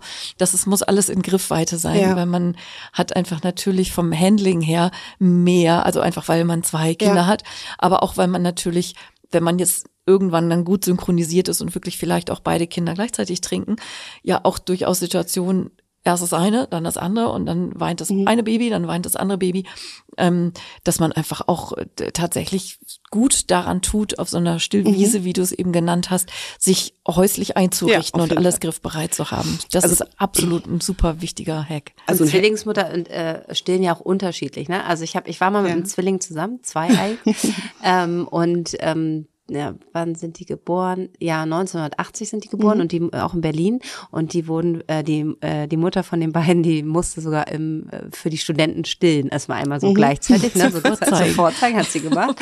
ähm, aber zum Beispiel meine Freundin, ähm, da bin ich ja einfach immer noch ganz nah dran an den Mhm. Zwillingen, äh, weil wir sehr sehr eng sind. Ähm, die hat immer lieber hintereinander Ja. gestillt. Also die hat wirklich sich Ja. die Zeit ähm, sie hat einfach gesagt, die, sie brauchte auch so, und klar hat sie auch mal gleichzeitig gestillt, aber wenn sie Mhm. so bewusst gemacht hat, einfach auch um mal kurz diese Exklusivzeit vereinen, weil wenn Ja. du schon zwei an der Brust hast, ist es ja da, dass man muss ja auch manchmal gucken, wie es zeitlich halt Ja. so passt, ne? Ist natürlich auch gut, aber sie hat schon immer hintereinander Mhm. auch oft gestillt. So. Also tatsächlich ist das was, was Jana und ich im Kurs immer empfehlen, ja, also für den? Stillstart, für den Stillstart, ne, Ja. dass man sozusagen erstmal ein Kind stillt oder, oder anlegt und einfach mal ein Gefühl dafür bekommt, ja, wie fühlt Wie sich das an und wie unterschiedlich das sind. Das, also auch hier wieder, Zwilling ist ja nicht gleich Zwilling, ne? Also du kannst einen Saugstärkere, äh, Saugstärkeren haben oder einen Trinkschwächeren, ne, kleiner, größer. Also vielleicht lagen sie, je nachdem wie sie im Bauch lagen, haben sie eine Seite bevorzugt. Das musst du ja alles erstmal rausfinden und ganz unabhängig davon, wie sich das anfühlt, das Stillen, ja, also der Milcheinschuss und Co.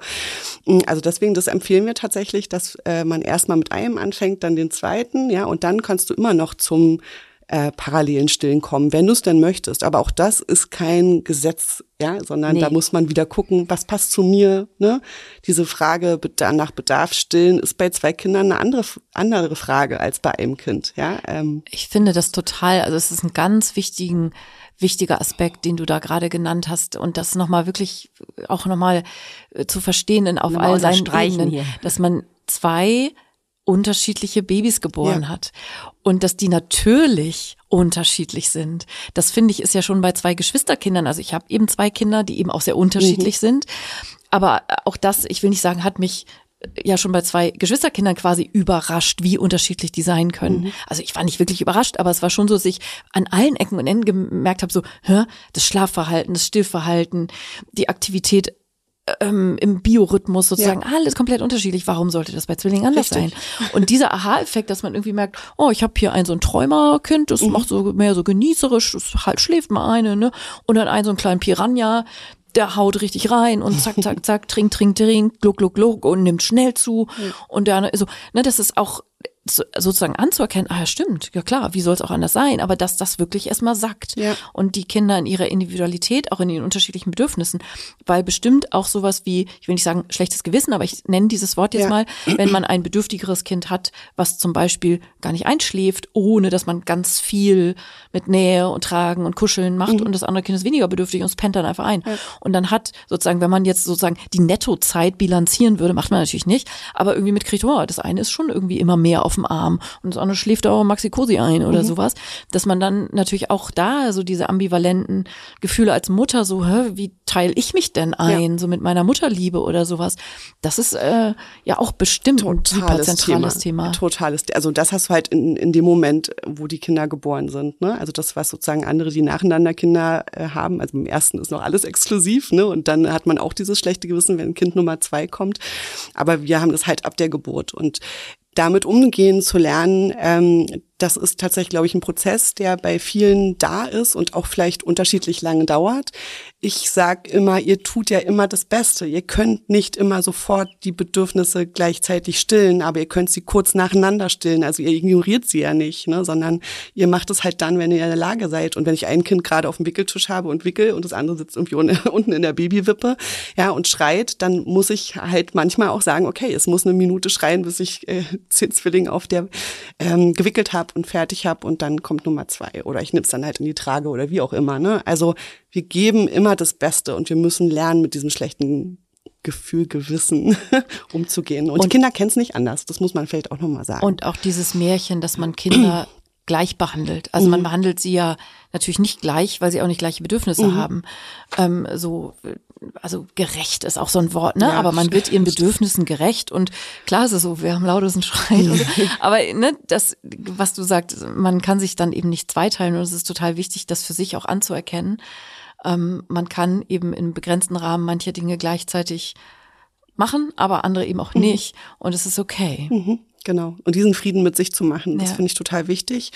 Ganz unabhängig von der Frage, wie geht es dir als Mutter oder als Vater damit, ne? Also du, es, es bringt deinen Kindern nichts, wenn du dich komplett aufrauchst, ja, sondern du musst einfach eine gute Waage finden und versuchen, alle Bedürfnisse, auch deine eigenen mit einzubeziehen. Und das darfst du halt nicht vergessen. Und das, da tendieren manchmal Zwillingseltern, glaube ich. Oder eines der Babys lässt sich von Papa beruhigen und das andere nicht. Ja. Oder so. Ne? Das ist ja auch so ein, also da könnten wir jetzt zig Sachen Genau. aufzählen. Ähm, also rechnet damit und rechnet damit, dass es sich vielleicht hier und da erstmal komisch anfühlt oder anders, als ihr das so dachtet, Mhm. dass man so, sich so in allem 50-50, also sowohl was die Kinder angeht oder auch in der Partnerschaft, das haben wir Sissi und ich ja schon etliche Male auch besprochen, was man so mal denkt am Anfang, ne, man macht alles 50-50 und von Beginn an bringt man die Kinder 50-50, Montag, Dienstag, Mittwoch, Donnerstag abwechselnd ins Bett und so ein Quatsch. Das geht ja, äh, funktioniert in der Praxis ja eben einfach nicht. Und das braucht aber erstmal dieses, ah, okay, hätte ich jetzt anders gedacht, aber so ist das jetzt und dann sich auf Ja. diese neue Situation einzugehen. Obwohl man sagen muss, aus meiner Erfahrung, dass äh, Partner, Partnerinnen schon bei Zwillingen mehr einbezogen sind von Anfang an, einfach weil es zwei. Babys sind. Ne? Also ich meine, bei uns im Krankenhaus war das so, dass äh, die lagen ja dann auf der Neo ähm, ein paar Monate oder zwei Monate. Und dann kam dann halt die, die Krankenschwester und hat gesagt, wie zu meinem Mann, ne, sie wollen nicht wickeln, na so jetzt aber zack hier ran, ne? Also gleich, das war gleich klar. Und dann hat er sofort seine Rolle gefunden, ne? Und ähm, sobald alle mit einbezogen sind von Anfang, dann ist es ja auch keine Schwelle mehr, ne? Sondern dann machst du halt einfach mit und das bei zwei Babys meist so. Ich habe noch eine Frage, ähm, die du einfach nur als Zwillingsmutter beantworten Mhm. kannst. Wie ist das so mit deinen mit deinen Zwillingen? So, ich glaube, wenn wir wenn jetzt uns hier Hörerinnen haben, die jetzt gerade ähm, zum ersten Mal, es gibt ja auch Frauen, die kriegen zweimal Zwillinge, ne? Also, ähm, wie ist das so? Die, also das ist ja schon nochmal, die waren zusammen im Bauch. Ähm, die haben sich sozusagen die Gebärmutter geteilt. Ähm, das erste Lebensjahr. Wie, wie, wie ist, wie sind deine Zwillinge? Die sind ja jetzt so zehn. Sind die immer noch, sind die verbunden? Sind Ja. die, sind die, äh, sind Ja. Mhm. die eng? Und wie war so die, kannst du mal so ein bisschen aus der ähm, ersten Jahr und so ein bisschen erzählen, Ja, wie es war? das mache ich. Ja, das finde ich nämlich einfach total spannend, weil ähm, alle denken ja erst immer so Zwillinge so, oh Gott. Aber ich glaube, wenn die jetzt erstmal, wenn man so aus diesen ersten Wochen so raus sind und wenn die dann so anfangen, auch so ein bisschen zu kommunizieren, Mhm. sind Zwillinge haben einfach auch ganz toll, weil die sich ja, sich ja auch miteinander haben. Mhm. und sich miteinander spielen. Also da würde ich mich mal total interessieren, was du da äh, so erzählst, Ja. weil das finde ich einfach ganz, ganz spannend. Mhm. Ähm, tatsächlich ist gerade meine eine Tochter auf Klassenfahrt gefahren, gestern, das erste Mal. Ohne ihren Zwilling. Sie sind in verschiedenen Klassen. Habt ihr das bewusst so gemacht? Ja, das haben wir bewusst so gemacht. Die sind sehr verschieden. Also Zweieich äh, ist öfter mal verschieden. Meine sind sehr verschieden, sehen auch sehr unterschiedlich aus, sind sehr unterschiedliche Charaktere und lieben sich aber sehr. Also sie haben ganz normale Geschwisterstreits, wie das wahrscheinlich jeder vermutet. Aber sie sind halt, sie haben halt, seit sie auf der Welt sind, alles geteilt. Das darf man einfach nicht vergessen. Und wir versuchen schon, individuelle Bereiche zu schaffen. Das haben wir schon immer so gemacht. Kann ich auch gleich nochmal äh, sozusagen so ein bisschen erzählen, was man da machen kann. Aber was ich sagen will, ist, wenn meine eine Tochter ist auf Klassenfahrt gefahren und der andere Zwilling ist morgens aufgewacht und hat total geweint und hat sofort das Fotoalbum mit den Fotos ihrer Schwester rausgeholt. Und da war die Schwester noch nicht weg. ja, und hat, oh Gott, wie soll ich denn zwei Tage ohne meine Schwester? Ja, und da merkst du, was da für eine Verbindung hinter Wie ist. toll, oder? Ja. Und ähm, das entwickelt sich natürlich, ja, die sind die sind auf die Welt gekommen und dann schlafen sie beieinander. Die hören sich beieinander, ne, hören sich die ganze Nacht. Ähm, bei uns haben sie das erste Jahr zusammen in einem Bettchen geschlafen. Dann hatten sie immer ein Zimmer zusammen und wir haben erst mit der Schulzeit angefangen, sozusagen das zu trennen. Und meine Kinder haben immer am besten geschlafen, wenn sie zu zweit geschlafen haben. Ja. Das Ist ist, auch auch, schön, ein wichtig, ne? ja, das Ist ist auch ein wichtiger Punkt. Man hat so, ne, man hat einen Zwilling und dann einen Zwillingskinderwagen, haben wir irgendwie schon angesprochen, und dann hat man zwei Babybetten. Aber die Idee, ach so, die waren ja auch im Geburt, äh, also in der Gebärmutter schön zusammen gekuschelt. Warum soll man die jetzt in zwei Betten legen? Dann Ja. denken die natürlich so, hä, wieso, was sind das jetzt hier? Dass man die zusammen in ein Babybett, also gerade wenn die klein sind, Babybetten sind ja so groß, dass da gut zwei Babys Genau, reinpassen. ja. Und dass die sich dann einander haben, auch Ja. von Beginn an. Ja. Co-sleeping mit dem Zwillingskind. Ja, und es gibt ja tatsächlich auch Geschichten, ne, dass äh, wenn es einem Zwilling nicht gut geht, der andere aufwacht und so lange schreit und die Eltern weckt, ne, dass äh, die reagieren. Also ich meine, da gibt's tolle Geschichten. Also es muss ja irgendetwas geben, ja, was sozusagen ähm, auf Grundlage dieser Schwangerschaft, Band. ja irgendwas. Ja. Ne, ich, ich weiß, dass es auch Zwillinge gibt, die erwachsen sind, ne, die sagen, es gibt natürlich auch andere Situationen, ja, manche sind da nicht so eng, aber ich glaube, dieses lange Teilen und einfach einen Menschen sehr gut kennen, weil du so viel Zeit mit ihm verbracht hast das kann dir ja keiner nehmen. Also du hast schon, glaube ich, ein spezielles Gespür füreinander und Und ich kenne eigentlich gar keinen Zwilling, ähm, die jetzt nicht, ähm, klar sind die später, wenn sie jetzt wirklich auch eigene Familien haben, nicht immer, aber trotzdem immer eine innige Verbindung Ja. haben. Also ich war ja, wie gesagt, auch selber fünf Jahre mit einem Zwilling zusammen Mhm. und die waren immer zusammen. Also da musst du auf jeden Fall schon die andere Freundin auch mögen, weil du hängst viel mit ab. Ja, also meine haben tatsächlich immer sehr früh versucht, auch ihre Wege zu Ja. finden. Und äh, eine von den beiden ist sehr dominant und die andere ist eher, ne, zieht sich eher schnell zurück. Und deswegen haben wir, also wir haben sowohl, als sie klein waren, haben tatsächlich sie mal nur Zeit mit Mama eine Mhm. und nur Zeit mit Papa gehabt, ne, dass sie so ja, ihre Exklusivzeit sozusagen alleine hatten. Und in der Kita waren sie noch zusammen, aber wir haben trotzdem versucht, ne, so eigene Hobbys, also dass jede auch mal so ihren Bereich hat, wo sie sich ausleben kann. Und das war uns immer sehr wichtig. Also, aber trotzdem kommen sie ja immer wieder Oh, zusammen. aber sie sind ne? trotzdem dann immer wieder zusammen. Dieses, dieses genau. Band, was man so hat. Genau. Und ähm, ich glaube, das hast du, äh, du hast die wahrscheinlich nicht gleich angezogen. Nein, also ich habe es glaube ich mal auf einer Hochzeitsfeier gemacht. So für es- die anderen. für die anderen, genau, für die süßen Fotos. Und tatsächlich hatten sie mal eine Phase, da fanden sie das ganz nett, sich Mhm. ähnlich anzuziehen, nicht komplett gleich, aber ähnlich. Äh, Und heute sind sie, die eine hat nur schwarz-weiß und die andere will nur türkis und knallig bunt.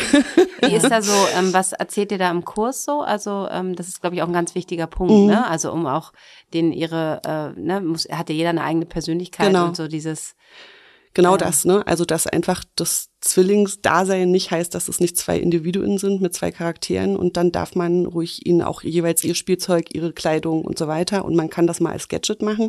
So, aber es ist tatsächlich so, dass es richtig Studien dazu gibt, ne? dass ähm, äh, Eltern von eineigen Zwillingen, die ihre Kinder gleich anziehen, auch wirklich ein Problem haben, die Kinder zu unterscheiden.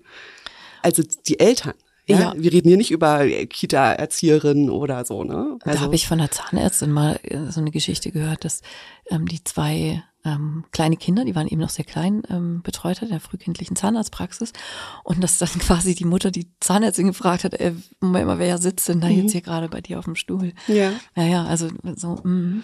Und äh, da machen sich ja viele Sorgen drüber. Also Ja. gerade bei eineigen Zwillingen, wie kann ich die eigentlich unterscheiden? ja, am ne? Anfang ist das total, Total, schwierig. ja, genau, Also ne? meine Freundin hat Eineige Mhm. und ähm, das war das Glück. Die eine ist immer ein bisschen, also ich heb die hoch. Das eine Kind ist immer ein bisschen leichter. Ja, Und so war es ne? auch bei der Geburt. Die zweite ist einfach, äh, die war halt äh, echt 200 Gramm leichter und das Ja. hat man einfach, 200 Gramm siehst du halt da auch so. Ja. Aber ansonsten, also haben wir uns da, also sie kann, die Eltern können das, die Mhm. Geschwister können das. Das Gute ist, dass sie das jetzt auch sagen können, wenn wir jetzt, weil wenn die dann manchmal, die haben auch keine gleichen Sachen an, aber Mhm. ähnlich, also so. Und dass man manchmal echt mal gucken muss, wer ist das? Wenn die Mützen aufhaben, dann ist der Kopf auch ziemlich gleich. Wenn die Mützen ab sind, dann hat die eine hat ein bisschen breiteren Kopf, die andere ein bisschen schmaleren, aber es ist halt einfach so, okay. Kinder können das ziemlich gut übrigens. Also bei beiden meiner Kinder waren auch ein Zwillingspaar, ähm, auch ähm, Eineige ähm, in der ähm, Kindergartengruppe. Und meine Kinder haben so gesagt, hä, das ist doch Jasper, hä, das ist doch Paul. Also ne, die die konnten das total gut. Und ich habe, also ich kannte die natürlich auch nicht so gut, die waren ja wirklich äh, Bezugspersonen füreinander, ähm, aber da habe ich immer gestaunt, also wie gut Kinder das äh, können. Aber da wird doch am Anfang auch empfohlen, dass man so sich auch sowas ranmacht, ne? wie so ein äh, Kärtchen, also bei Eineigen, ne? Ja. Also doch, doch, Ja, ja, oder ja, tatsächlich Nagellack so, oder was. Na. Nagellack auf dem Zeh, ne? Ja. Ja. Oder so, oder auf dem Ja, Zehennagel aber oder sowas. Ja, ja, ah, ist ein ne? bisschen, ja, ja, genau, auf jeden Fall. ne, und Armbändchen und Lätzchen mit Namen oder Buddies mit Namen. Also gibt ja. Ja, aber dass man die schon irgendwie markiert. drin. Ja, ja, tatsächlich. Damit man nicht sich sie innerhalb der Kinderzeit siebenmal hin und wieder her vertauscht. genau. den Namen ändert. bei, bei unseren, äh, bei unseren Zwillingen, bei ähm, dem Freund, die haben der der Name von beiden ist in einem. Also man sagt den so, äh, äh, das ist sowieso, äh, das ist aber bei meinen Kindern auch so. Das heißt immer Hugo Cleo, also ist auch wie ein Ja. Name. Genau, aber was ich halt wichtig finde, ist, dass du Hugo Cleo sagst und nicht die Zwillinge. Und Ja, das ist halt das, ja, ja. ja, aber das passiert ja auch, ne? Ja, Also klar. dass Das Erzieher, sind dann überall- Großeltern, oh, die Zwillinge, ne? Oder ey, Zwillinge kommt mal her oder was auch immer, ne? Also Ja, sondern dass man so. schon ganz klar gut, sagt, wichtiger ne? Punkt. Genau. So, genau, so eine, so eine, so eine Sache musst du erzählen.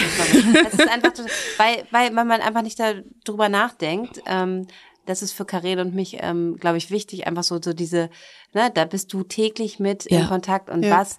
Und ähm, was man ja auch, man meint das ja sozusagen nicht böse, das ist ja in vielen Lebensbereichen mittlerweile so, man Vielen, meint es nicht ja. so Man muss und so ist aufpassen. total naiv Ja. und sagt dann Sachen, wo man sagt, ach ja klar, habe ich einfach noch nicht drüber nachgedacht und jetzt, wenn ich drüber nachdenke, ist das natürlich total klar. Ja. Und auch wir Eltern tappen ja regelmäßig in diese Fallen. Äh, so, und das ist total spannend, da so zuzuhören, ne? Ja, super. Ne, also dass du einfach ein paar Punkte nennst, weil, weil du einfach Zwillingsmama bist und ähm, wo man einfach, ich glaube, das ist für, für ähm, wenn man nicht in der Situation ist, nochmal so wichtig zu hören und so, das kannst du mal ein bisschen nochmal uns aus dem Nähkästchen Ja. plaudern hier. Ja, genau. Also, mh, also ich finde wirklich wichtig, dass man sich die einzelnen Charaktere anguckt. Ich möchte auch nicht die Frau von sein, ja, sondern ich bin Inga. Ja, ich bin eine eigenständige Person und das bei den Zwillingen finde ich wichtig und tatsächlich zu gucken, die haben natürlich eigene Bedürfnisse. Ne? Also ähm, ich hatte, habe immer noch eine Eule und eine Lerche. Ja, also ähm, die haben unterschiedliches Schlafverhalten, die haben ganz unterschiedlich ähm, gegessen, ganz andere Entwicklungsschritte gemacht, tatsächlich auch zu unterschiedlichen Zeitpunkten. Also das fand ich immer sehr interessant, weil ne, wir kennen alle die Bücher, die sagen, ne, hier dann und dann passiert das und das und jetzt müssen sie krabbeln und jetzt müssen sie aufstehen und so. Und bei den Zwillingen kann sich das natürlich auch unterscheiden. Die kriegen zu verschiedenen Zeitpunkten die Zähnchen und so, ne? Und dann kommt ganz immer so, Gott, das hat der eine das eine schon und das andere nicht. Was ist denn jetzt, ne? Und dann fängst du wieder an, die Kinder untereinander zu vergleichen. Und dieses untereinander vergleichen, das finde ich richtig schwierig. Also man macht es automatisch, aber man muss halt aufpassen, finde ich, dass man dann das nicht den Kindern kommuniziert irgendwann. Ne? Deine Schwester hat doch aber schon oder deine Schwester kann doch oder so. Ne? Und ich glaube, dazu ist man manchmal so ein bisschen ja, Bei verleitet. Zwillingen nochmal besonders, bei Genau. Äh, Geschwisterkindern auch ganz, ganz wichtig, finde ich, Mhm. dieser Punkt, ne? Mhm. Ähm, das ist ja auch mal dieses Vergleichen, ähm, aber da nochmal. Und was ich halt auch nicht mag, ist so dieses, und das kannst du bestimmt auch sagen, dieses so, dieses äh, Gender, ne? Wenn du jetzt Zwillinge, Jungs, Mädchen, dann muss der eine immer alles blau und der andere alles, Ja. also das finde ich halt auch ja, so, schrecklich. ne? Also sie sollen ja selber ihre Farben entscheiden, also dass Ja. man so die einfach, ne? Also man, du empfiehlst jetzt auch nicht immer alles zweimal das gleiche zu kaufen, Um ne? Gottes Willen. Ne? Dass man halt, die können eine grüne Jacke und eine rote Nein. kaufen und so weiter, so dass man da auch einfach tauschen kann. Ja, also erstens empfehle ich gerne Secondhand äh, kaufen und schenken lassen. Ne? Das ähm, wir kaufen viel zu viel. Das ist mit einem, mit zwei, mit drei Kindern so. Ähm, und das muss gar nicht sein. Also ich finde, so das Thema Finanzen ist ja dann doch bei Zwillingseltern auch nochmal ein Thema. Ne? Alles doppelt kaufen, muss ich das ja oder nein, nein. Ja, ähm, sondern tatsächlich einfach gucken. Also lass reden wir über die Trage zum Beispiel. Ne? Also guck, wenn die Kinder da sind, wie kann ich die tragen, wie ist das praktisch? Und da wird es auch nicht bei jedem Zwilling gleich sein. Ja, der eine ist lieber im Tuch, der nächste ist lieber in der Trage. Ja, also auch das sehr verschieden. Wie bist, Ähm, da bist du ja auch sehr äh, involviert, also bist du eher so ein Fan auch die, also ich finde ja auch mal, dass man auch mal einzeln trägt. find ich. Unbedingt, ja, ne? ja. Also dieses, klar kann man Kinder auch zu zweit, aber ja, das es- geht auch körperlich gar nicht lang, ehrlich nee, gesagt. Genau, ne? es geht, wenn sie ganz klein sind, aber dann ist es ja auch einfach schön, so diese, dass man da halt auch wechselt und wieder die unterschiedlichen Bedürfnisse. Ne? Richtig, ganz genau. Ähm, und nicht doppelt kaufen. Ne? Also das brauchst du einfach nicht. Also wie, wie gesagt, ich habe jetzt zum Beispiel ein Kinderbett gehabt, ein Kinderbett, Mhm. ja, und mit einem Jahr haben sie dann tatsächlich mal zwei Betten gekriegt und das haben wir dann ganz schnell, als wir gemerkt haben, die krabbeln da raus und krabbeln wieder zu uns ins Bett, haben wir es geändert und haben 1,40 Bett für beide gekauft und da haben sie dann bis zur Schule drin geschlafen und haben es geliebt. Ja, also da waren sie halt nicht bei uns im Elternbett oder seltener, nicht ist vielleicht nicht ganz richtig. Mm, Und ja, genau, auch nicht Kleidung, also, also auch Spielsachen. Es muss schon für die Kinder klar sein, was ihnen gehört. Ja, es muss Dinge geben, die gehören nur einem Zwilling ganz alleine und die darf er dann auch verteidigen. Das gehört ja einfach zu einem Lernprozess dazu und genau. Und ansonsten eher ein bisschen reduzierter. Ne? Ja, Das Ja. ist, glaube ich. Ich habe noch eine Frage ähm, und äh, da stimmt mir Karim bestimmt zu.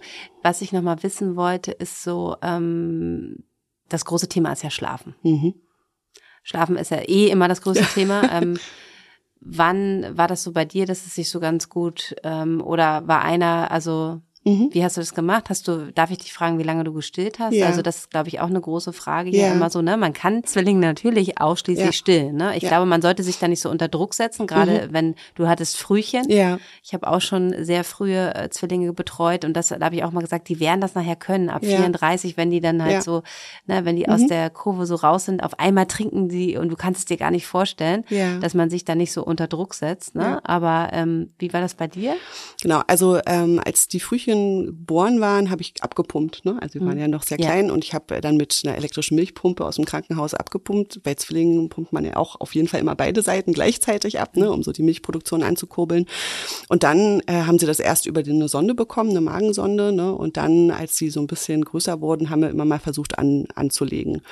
Und da war das, was ich vorhin erzählt habe. Ne? Ein Zwilling war ganz entspannt und hat da immer nur so rumgenuddelt und der andere war total hektisch, hat sich ständig verschluckt. Also parallel ging in dem Moment nicht. Und dann habe ich es tatsächlich nacheinander gemacht und habe praktisch ganz lange beides gemacht, Pump gestillt und gestillt. Ja, und als wenn es dann mal nicht gereicht hat, dann gab es auch Säuglingsnahrung dazu. Also ich hatte eigentlich sozusagen alle alle Varianten, die es irgendwie gibt. Und dann musste man halt immer gucken, zur jeweiligen Situation, was passt gerade, ne, was kann ich gerade gut machen. Und als wir dann im Übergang zu Hause, nach zu Hause waren, habe ich immer noch die Milchpumpe gehabt, habe dann zu Hause abgepumpt ähm, und dann zwischendurch immer mal ähm, ein Zwilling angelegt. Und mein, tatsächlich habe ich meine eine Zwillingstochter nie richtig an die Brust gekriegt.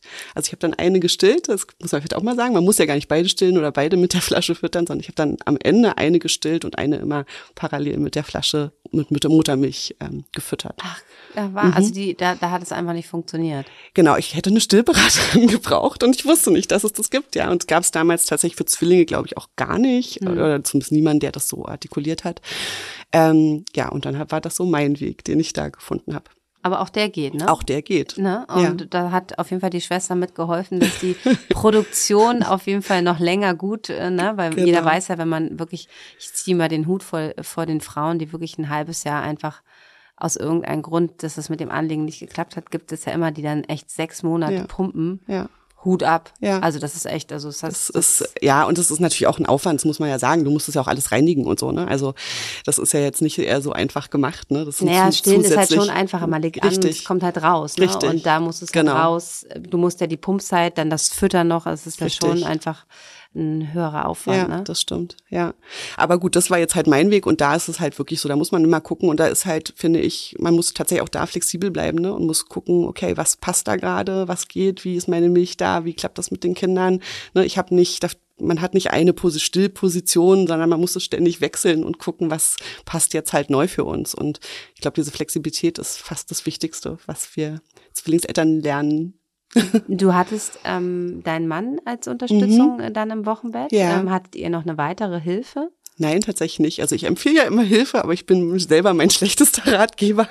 Äh, Wir hatten keine, also mein Mann und ich haben das dann alleine gemacht, aber jetzt waren die Kinder natürlich auch einfach die ersten zehn Wochen noch im Krankenhaus, sodass wir eine gute Begleitung dort hatten. Ne? Also wir haben viele Dinge dort gelernt, sodass wir dann mutig genug waren, nach Hause zu Aber gehen. vielleicht auch, weil du es nicht wusstest zu dem Zeitpunkt. jeden ne? Fall. Also sonst hättest du ja dich jetzt nicht so intensiv Richtig. mit dem Thema auseinandergesetzt. Richtig, ja. Also ich glaube halt, ähm, dass einfach auch vor zehn Jahren das noch nicht so, ähm, ja, Ja. da, da, da, das muss man ja schon wissen, wo Ja. man Hilfe bekommen Ja, ich fand es eigentlich schade im Nachgang, dass sozusagen das nicht etwas ist, was das Krankenhaus leistet, ja, dass die sich hinstellen und sagen, hier ist eine Zwillingsmutter mit Rüchen oder überhaupt, das ist eine Mutter mit einem Kind. Ähm, hast du eine Hilfe? Ne? Guck mal, es gibt hier und dann musst du da drei Prospekte von mir aus hinlegen und dann haben die ja schon mal eine grundlegende Information. Das gab es nicht. Und das eine Babylotse, ne? Genau, ne, das gibt's heute, ne, ähm, und äh, ja, diese Hilfen, wie gesagt, das wäre schön gewesen, das vorher zu haben. Ich ha- hatte das nicht, ich war, hatte auch nie wirklich einen Babysitter oder so. Das muss wieder jeder selber finden. Also ihr könnt jetzt vom Glück reden, dass wir Inge heute eingeladen haben und sie eigentlich alles zusammengefasst hat für euch. Ähm, genau aus diesen, aus deiner eigenen Geschichte, die du heute mit uns geteilt hast. Vielen Dank dafür, ähm, sozusagen das alles zusammengefasst äh, hast, wo sich einfach auch Eltern untereinander connecten können, weil das ist ja immer so, ne? Wenn man einfach noch jemand anderen hat, mit dem man sich austauschen kann, das geht uns Müttern ja generell so, dass wir ja auch immer versuchen, euch darin zu unterstützen und sagen, wenn, ne, nicht nur du alleine hattest gerade eine schlechte Nacht und wenn du noch eine Mutter triffst, die es ähnlich so geht und dass man auch diese Ehrlichkeit einfach sich zugesteht, ne? Weil wenn man dann mal genauer nachfragt, ähm, wenn dann immer Leute erzählen, die schlafen so gut, ne? Also das ist ja dann doch auch mal nur die Hälfte der Geschichte, weil man sich dann immer so schlecht fühlt, das Kind macht das. Und ich hatte gestern, habe ich ähm, Instagram ein Foto gepostet, dass ich irgendwie den ganzen Abend zu nichts gekommen ist, weil ich mein E- Baby einfach, weil es einfach getragen werden musste und auch nicht in der Trage, sondern einfach so auf dem Abend wollte einfach bei mir sein. Und da hat mir, äh, haben mir ganz viele geschrieben, auch schön, dass du das auch mal zeigst, weil die denken immer, ich so, ja, logisch. Ich, ich kann es euch noch mehr, mehr Reality zeigen. Ja. Ähm, das sind einfach die Bedürfnisse und Ja. darin sind wir nicht allein. Und von daher ähm, bin ich dir sehr dankbar, dass du ähm, einfach für Zwillingsmamas so viele Möglichkeiten geschaffen hast. Und auch der Kurs, also ähm, das Tolle ist, dass ihr, wenn ihr heute zuhört, dass ihr den jetzt auch streamen könnt und nicht nach Berlin ziehen müsst, äh, um Jana und Inga ähm, äh, mit ihnen einen gemeinsamen Geburtsvorbereitungskurs zu machen. Und ähm, also ich finde, man hat jetzt Lust auf Zwillinge. Ja, unbedingt.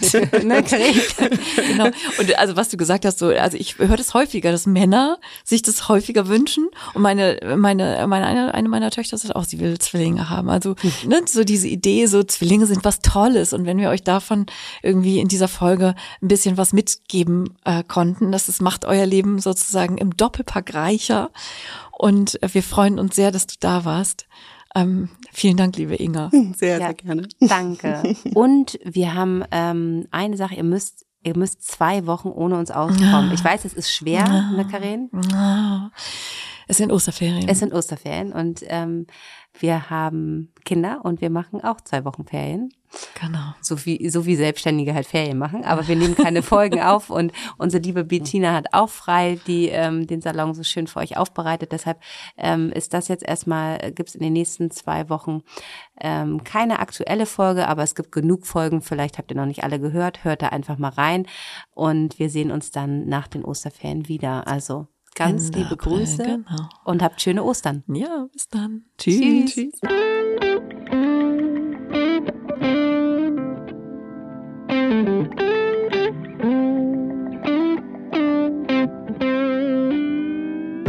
Das war der Hebammsalon mit Sissi und Karin.